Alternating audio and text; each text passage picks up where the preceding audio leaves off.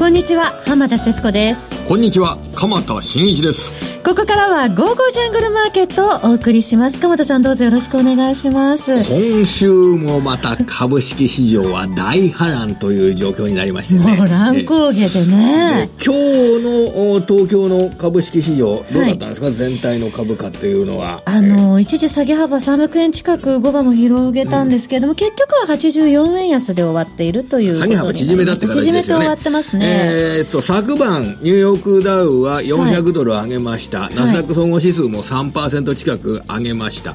でもやっぱりですね、アメリカはまだまだね、その決算発表の後株価が下げるっていうことにドキドキしてるんですよ。時間外も下げてましたからね。ドキが胸胸。あの、今週はキャタピラーがですね、はい、ね、決算発表の前も下げていて、決算発表の後もまた加速した、下げが加速した。やっぱり投資家にとってみると、はい、その決算発表で中身は悪くないのに株価が下がるっていうような状況で、うん、え出てくる答え、説明は、じゃあ、来年悪くなるだろう。だからそれを株価が映してるんだとか言われたら、今のところ反論のしようがないんですよね。今は良くても、来年度は悪くなるだろう。それが株価は示しているんだというような、そういう言い方をされると、来年度本当に悪くなるのかなというようなことで疑心暗鬼になって、しかも株価は下げてるから、あ株を外さざるを得ないというような動きになって。で、今日の場合、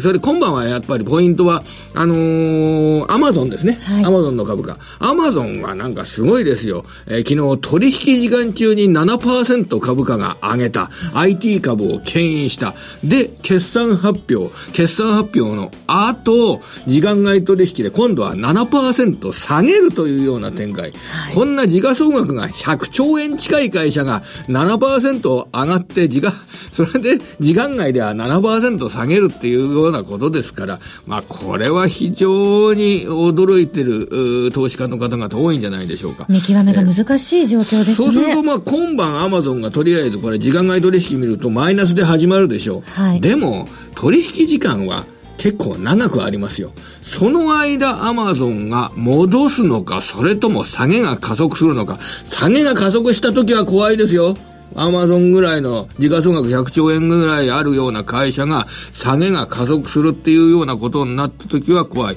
だから東京株式市場でもなかなか株を買えなかったという展開なんですね。はい、はいえー、来週はどうなりますでしょうか？この後は来週の見通しなども伺っていきたいと思います。この番組は投資家の英知をすべての人に投資コンテンツ e コマースを運営するゴゴジャンの提供でお送りします。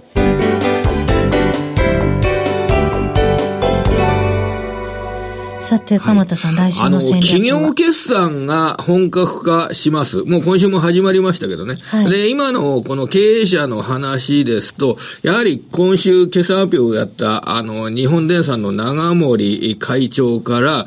先行きの景気に対してかなり慎重な見通しが語られました。あの、説明会において、風が止まった。今までは追い風が吹いていた。それで、えー、まあ結論は、どんな経営者でも結果が出せた。でもこれから結果を出すのは、わしのように優れた経営者だという、そういうことが言いたかったわけですけれども、あの、追い風が止んできた。まだ、あの、向かい風までは言ってませんけれども、追い風が止んできたっていうようなことで、えー、これからの経済状況については、やっぱり、今までのような景気拡大の追い風が吹かない中で、企業業績を考えなければならない。ただ僕は、日本の企業はアメリカの企業と比べると日本人が投資するにあたっては、優れた対象がいっぱいあるんじゃないのかなと思ってます。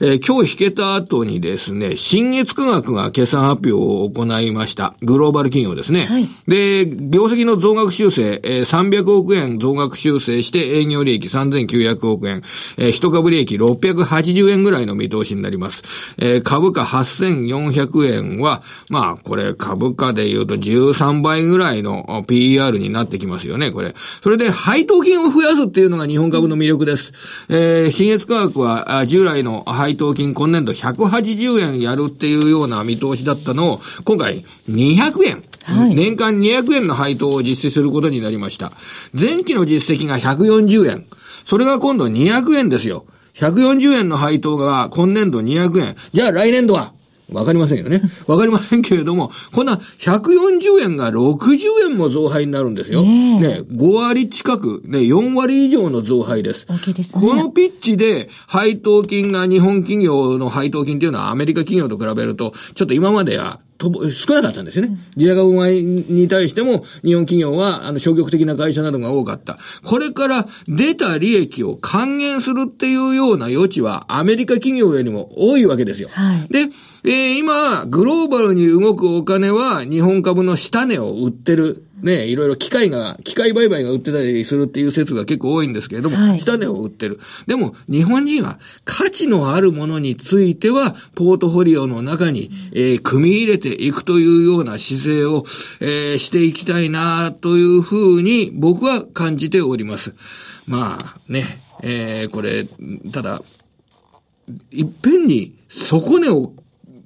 いっぺんに買うっていうのは、これは無理と考えていいと思います。だから分散して少しずつ下がったところで買っていく。えー、これを一貫して申し上げてる次第でございます。個別に業績の内容を見ながら、ね、はい。でございます。日経平均よりも、やはり個別企業、自分の、えー、買いたい企業を見つけるということに力を注いでください。はい。それではこの後は本日のゲストの方をお招きします。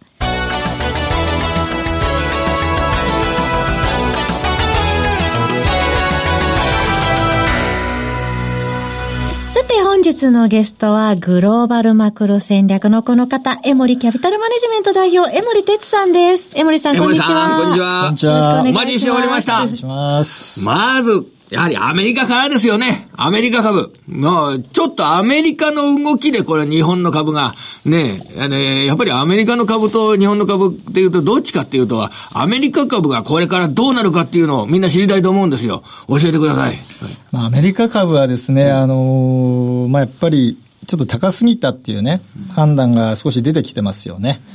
で、中間選挙の前なんですよ。はい。まあ、これを狙ってですね、一旦利食いというか、まあ、ちょっと売り仕掛けが入っているのはですね、まあ、かなり角度が高いですね。まあ、もちろんそのバリエーションが高かったんで、はい。それに調整が入るのはいつかっていうのは当然あったんですけどね、うん、まあ、ちょっと勢いがつきすぎてますね。まあそういう意味では、あの、まあいい話からすると、まあアメリカの株も一部の銘柄についてかなり割安感が出てるということもありますんで、まあどこで下げ止まるのかをまあまあ見るしかないんですけどね。はい、まあただ、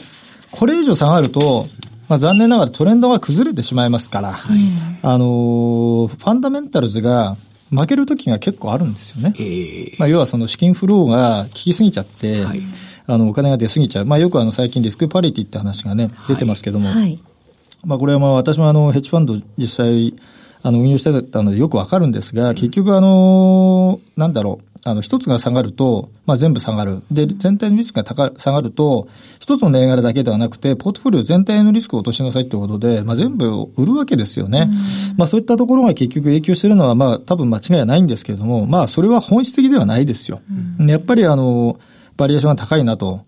いうことで売ってる人が結構いるはず。で、そのやっぱり根幹はですね、まあこれからあの影響が出てくるであろう米中貿易戦争関税のまあ引き上げですよ。これの企業業績への影響。まあ、すでにアメリカの主要企業の、まあ、経営者はですね、まあ、そのあたりで少しこう言及されてますよね。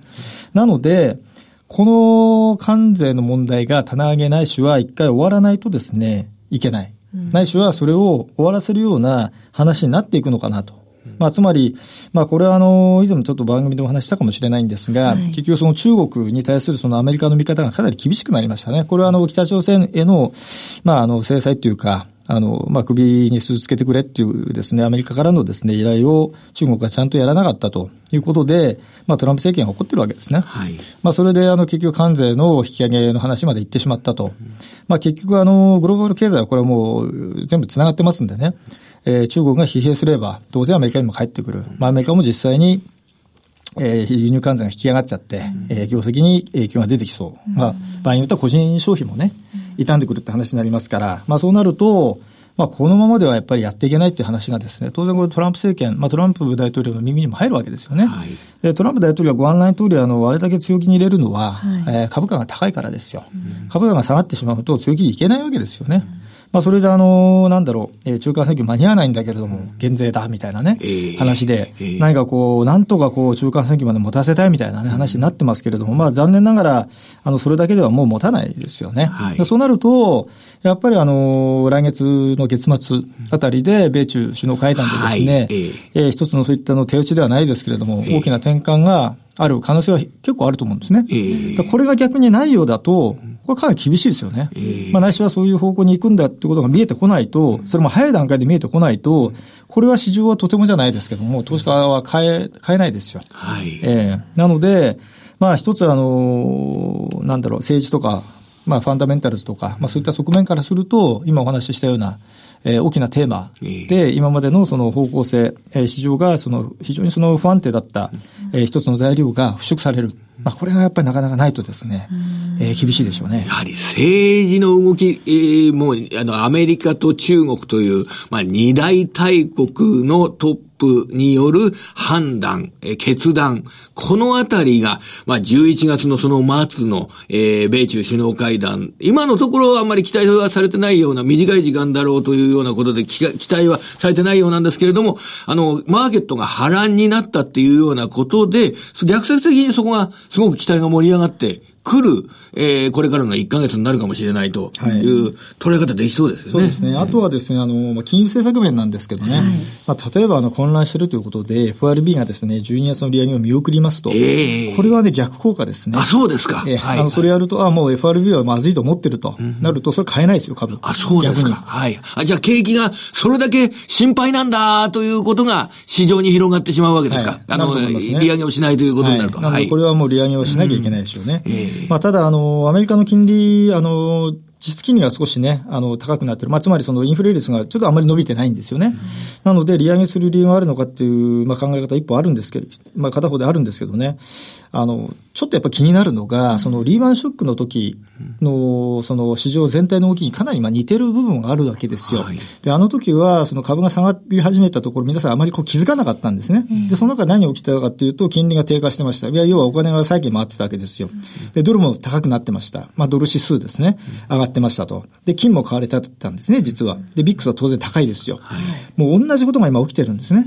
で、このまま、えー、まあ、金も下がらない、ビックスも低下しない、うん、えー、債券の利回りがあまり上がっていかない、つまり、えー、資金がですね、安全資産である米債に回っていく、株も戻らないとなると、まあ、パターンは同じですよ。同じように下がるかどうかは別にして、まあ、株価はなかなか上がりづらいですね。で、結局その、今までアメリカ株に全部お金がいってたんですが、よく考えると、アメリカ以外の、例えばアメリカを除いた MSCI の株価指数を見ると、もうずっと下がってるんですよね。はい。この事実は結構重いと思いますよ。えー、まあ、つまり世界的には実はもう株価は下がり始めてるんですよね。かなり前から。はい。で、あとは、その、例えば OECD 景気先行指数。これももう数ヶ月前から、もう低下し始めてます。で、以前も話したかもしれないんですが、グローバル経済はもうすでに、えー、8号目から9号目にも入ってます。もうほぼもう最終局面ですよ。まあ、本来ここが一番株価が上がるところではあるんですね。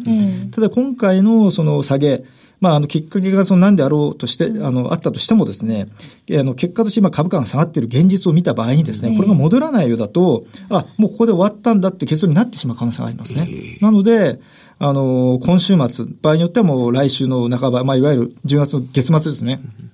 ここでなんとか止まっていかないようだと、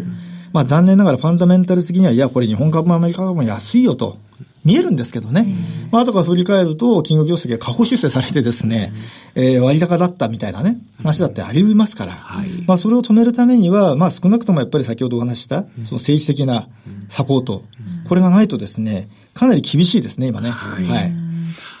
まあ、世界的にあの株価が下がり始めているという中で、それにしても東京市場の下落率、他の市場に比べて結構比較して高すぎると思うんですけどね。ねもう海外下がるとアメリカ、日本が倍下がるっていうね。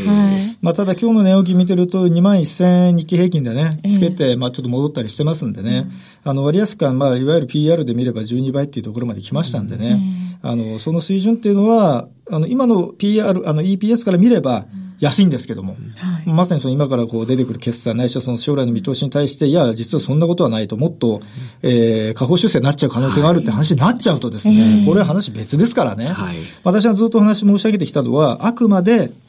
EPS が安定する、ないしは伸びていくというのが大前提ですから、それで見て2万4000円というのはフェアバリューですよって話ですからね、これが下に行くようだと、もうそういうわけにいかないですよね。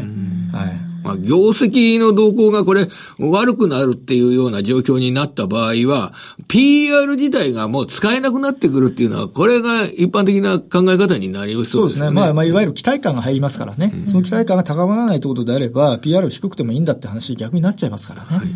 日本株はもうそうすると、アメリカ株次第という感じになるんでしょうかね。もうそう、もう完全そうですね。もう結局やっぱり外国人が買うか買わないかですから、彼らが売ってしまえば上がりませんから、まあむしろどちらかというと、ね、個人さん今、先週の下げの局面でもね、結構信用とかも含めて買ってますから、これ相当傷んでやってますよ。10月の第2週も外国人かなりか売れましたしね。ねこれはね、相当時間かかりますよ。うん、あの、そういう意味では、あの、まずはやっぱりビックス。はい、えー、ビックスがもう最低15、あの、最低20ですね。これ下回らない限りは、まあ先が見えない。まあ場合によっては、まあ本当に買えるのは15前後以下ですよ。うん、もう一回上がってますんでね。はい。あの、株価がこう、ボラティリティを伴って上がってる局面で VIXがあるのは、これはポジティブな VIXの上昇なんですよ。今は株価が下落してる中で VIXが上昇してますから、これ完全にネガティブな VIXの上昇ですから、これ一旦落ち着かない限りは株買えないですね。えあの、ただリスクをただ取るだけで、あの、リスクとリターンには合わないですね。あの、割が合わないので、まずは VIXが低下するのを、やっぱり待った方が、いいと思います。新しく株式を購入するのであれば、その、あの、ビックス指数ですとかが、あの、下落して、してくるかどうか。これを見てから、あの、株を買うことを検討するという、はい、そんな順番になるわけです、ね、結果として今が安値かもしれません。わかりません。はい、ただ、今買ってうまくいきました。俺はうまく儲けたぜって言ったところで何の価値もないですよ、これ。何の自慢にもならない。それただ無謀なリスクを取っただけで、むしろあなたはマーケット知りませんねっていうことになりますから、落ち着くのを待ってからやるのが、本当のやり方です。これからの投資の長い人生などを考えた場合は、はい、そういった姿勢を徹底した方が、